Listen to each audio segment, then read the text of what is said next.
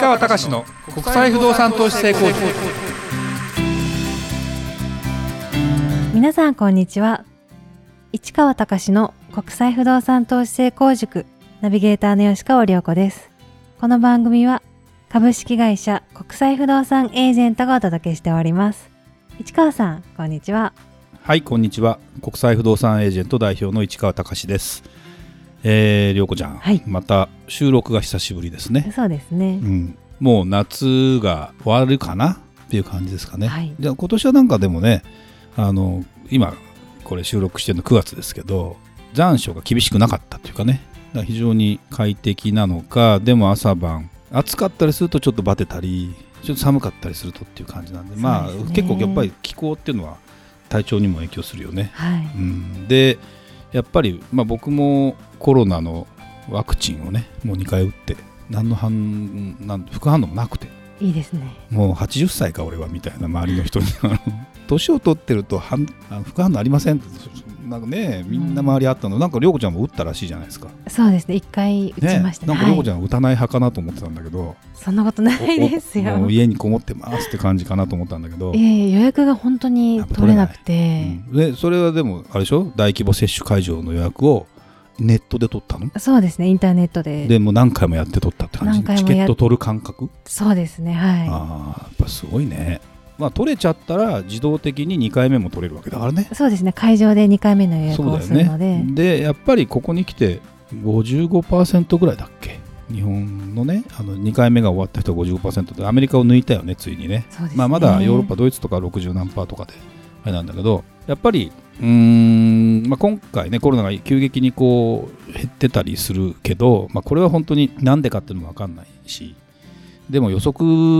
は当たんないねなかなかね。そうですね、うん。難しいですよね。そう。だからまああだこうだ言ってやるよりもやっぱりうーんまだウィズコロナの時代は当然続くだろうしいろんな意味でライフスタイルは変わったりね。やっぱりある大手のどこだっけ？NTT かな？もうテレワークを中心にするから転勤をやめる単身赴任もしませんみたいなさせませんみたいな話についに大手が変わってくるとまあそうだよねだってうちの会社なんかさ森岡ちゃんもこうやってこの収録以外合わないもんね基本的に。そうですうね、ん、だからでも仕事は成り立ってるじゃない。はい。でもどうですか？家で基本的に仕事してるじゃないですか、はい。その切り替えとかでも自分的にはすごくいいとは思ってるとは思ってるんだけどそうですね。どんな感じです？テレワークって。まあ、通勤がなくなったので、うん。あの体調を崩しづらくなりましたよね。ね。やっぱ大きはいいよね、やっぱり電車で結構うん。もしかしたら昔はうん。マスクとかもなかったので、うん。風邪とかをもらってきてたのかなっていう感じですよね。あだから病気というかそういうのはちょっと減った感ある？そうです。全然もう。あそうなんだ、はあーでまあ適度に外出て歩いたりしないといそうですね。っていうのはやってたりする。お散歩をしたりとか歩くようにしない あとなるほど散歩とかね。まあもう暑くなくなってきたしね。気持ちいいですよね今の時期は、うんそうだよね。はい、そうですか。じゃあもうちょっと健康で頑張っていかなきゃいけないですね。はい。じゃあ今日のテーマいきましょうか。はい。えー今回は今時の60歳はこれからどう生きるべきか個人差が最も出る年代に突入というテーマで市川さんにお話をしていただきたいと思います。はい。さっきもねコロナのその副反応私はなかったよって話をしたけど、はい。60歳ぐ私60歳なんですね。60歳の人って周りを見ると結構副反応出てる人が多くてやっぱりまあ私はもう信じてるというかこのぐらいで副反応出るんかなと思いながら全く出なかったんで別にあなんてことないんだけどやっぱ個人差がものすごくあるなということがやっぱり60歳っていうのはあるなと。で実はねこのなんでこんなテーマを作ったかっていうと前その50代、まあ、50代の男の人男子はどう生きるべきかみたいな。これが結構反響が良くてはい。視聴というかですね見ていただける方聞いていただける方の数が多かったんでやっぱりああそれはそれでまあ僕のポッドキャスト聞いていただいている方にはちょうど同じぐらいの年代の方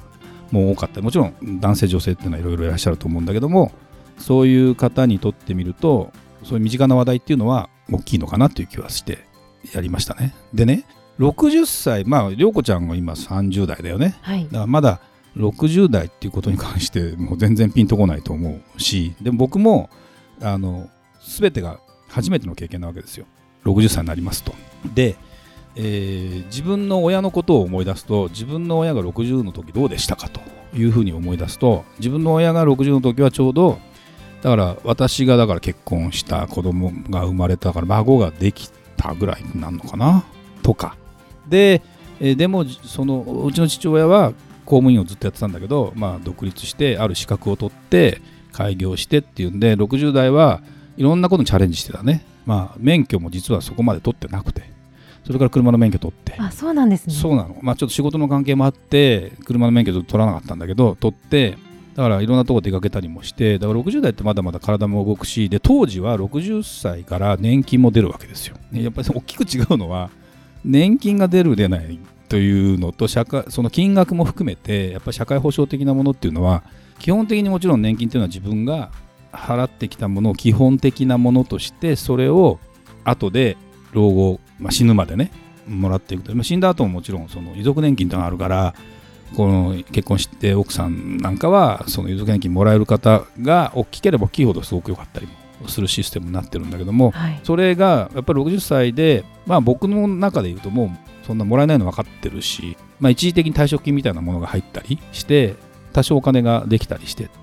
でもそこでまだまだ人生はやっぱりうちの父は90まで生きたわけですよ。まあもう2年前ぐらいに亡くなったけど。って思うとまだ30年ある。で30年あるんだけど最後の80代の頃はもうだんだん認知症が入ってきてみたいなパターンになってきてるっていう現実を考えたりして。でも世の中が変わってきてるからやっぱり認知症の薬とかね多分いろんなものができてくるし、そうですようね、ん、っていうようなことを考えてくると前のその50代男子どう生きるべきかって話をした時に置かれてる環境が10歳ぐらい若返ってるというかその60なんだけどそのまだ仕事は70まで普通にやっぱりやんなきゃいけない環境世の中まだ今65から年金出ると言ってるけど70になっちゃう可能性もあるわけですよ。うんっていう風になってくると今の60の人よりも今の50の人が60になった時にまだ70までは普通の現役で働くというパターンに世の中はまだ今65までかな再雇用とか定年延長とかっていうこと自体をやるべきものということはねはい。っていう状況の中で考えるとだから心も体も基本的に50ぐらいの気持ちでいなきゃいけないっていうのを話をしたとしたんですよね。はい。でその時になるほどなぁとそんなこともあるんだなぁと思いながらですねちょっと私ねこんなサイトがあるの知ってます？わ知らないですね。これね未来年表っていうですねサイトがあってこれどこ？国が出してるのかな？あ違うな。博報堂生活総合研究所というですねところが出しててはい。要は今の時点でなんか世間に発表してて何々がどのくらいになりますよっていうことを将来に大体宣言してるというかあといろんなその数値の予測とかで人口がこうなるよとかっていうのを予測したりしてるものを年表系にしてるわけ。でこれが面白いのがですねあなたの年齢を入れるとあなたは何歳の時に何が起きますよと、まあ、確実に起きるかどうか分かんないんだけど大体発表してること自体を考えるとなるほどなというようなことなんかが書いてあったりしてその時に自分が何歳かっていうのがこう書いてあるんですよ。え面白いですね、うん、これちょっとね30代の人が見てもまだあまだ先あるから面白いのかもしれない。僕は これを見るとねはあなるほどなぁと。これね2044年首都直下地震の震源域になる可能性が高い相模トラフ沿いでこの年までにマグニチュード8クラスの地震が発生する確率が0から5%にとどまる。これちょっとよくわかんないな。とか。えっ、といろいろね各国のそうだな。僕が94歳の2054年に世界の人口がこの頃89億人で頭打ちになるとかいろんなことが書いてあってこれね富士山が爆発する確率が高いとかっていうのも出てくる。えー、そうなんです、ね、これはでもまだこれはねまだ100年以上先だから多分今生きてる人はほとんど経験しないのかもしれないんだけど。っていうこととかが書いてあったりしてもちろんこれは分野ごとに出せるんですよ。医療がどれだけ発達ししてるとか交通網がどれだけ発達してるとかっていうこととか。っていうなんかこの未来年表を見るとここから逆算して考えるととああもう90以上見てもしょうがないのかなと思う傍ら逆に90以上の年90代ぐらいをどう生きるかっていうことを意識しておきたいよねとそうすればさやっぱり今からそのいろんなもちろん人それぞれ個人差があるからもう60になったら今からやっぱ老人ホーム入る人もいるわけですよ実は。でやっぱり高齢者になるんでやっぱ病気が一番の問題あとは経済的な問題とかになるけどやっぱりもっともっと夢見て前向きにこう生きていきたいなというふうに思ってたりすると、はい。うん、ボケながいいっていうこととかやっぱり自分の世界を狭くするというかね行くところが大体もう歩いて 500m 圏しか、まあ、5分圏内ぐらいしか行きませんよって人と世界の果てまで行ってる人だとやっぱボケ方が違うらしいのよ全然。って思うと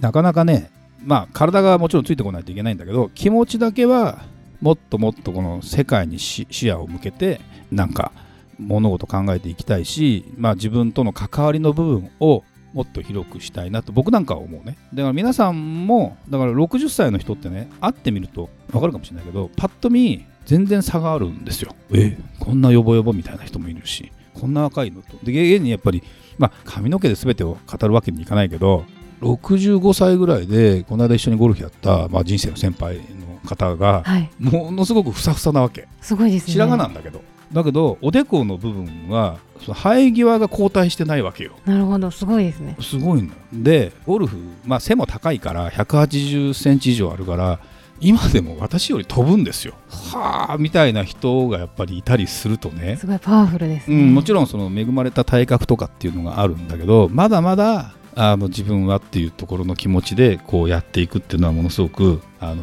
大事かなというふうに思うんであんまりねそのねもちろんお金がなくて困ってるっていうとその目足元のことしか考えられないってことなのかもしれないけどまあまずはそういう体力的な問題とか経済的な問題とかあと家庭環境の問題とかいろんな問題がある中で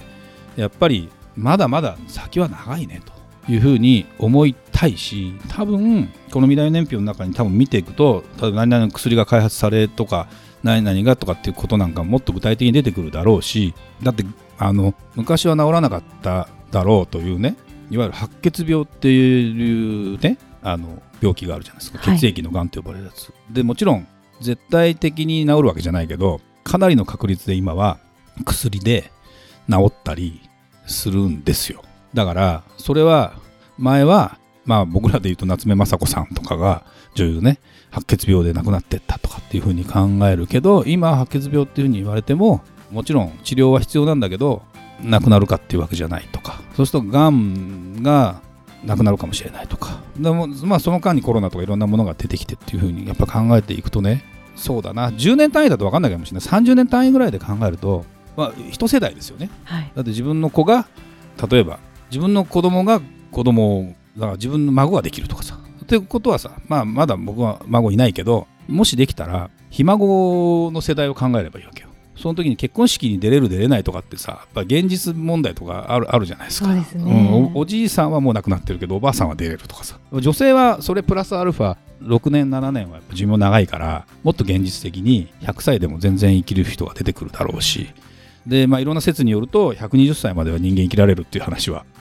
あるらしいって話もあるじゃない。だからやっぱりそういう意味ではただ物事は僕は考え方とか生き方とかストレスとかっていうところが結構大事かなという気がするんでその 全然投資的な話とは全く関係ないんだけどやっぱりねそんな感じで生きていきたいよねそうですね。健康うんうに。んそうなると基本的に僕の考え方はまあ引退という言葉はほぼなくて現役でずっとやっていたいなとただその現役っていうのをどのように表すかっていうのはまたいろんな意味で違うからそのバリバリ先頭に立ってっていうところとは若干違うのかもしれないけどそんな気持ちで涼子ちゃんもあっという間にね5060になるからねそうですね。うん、だから本当に体力のこととか人生どうするかとかっていうのはあの若い人なんかはもっともっと早めにもっとうんこの30年どうするっていうのも一回考えてみてもいいのかなっていう気はしますね。ありがとうございました。それではまた次回お会いしましょう。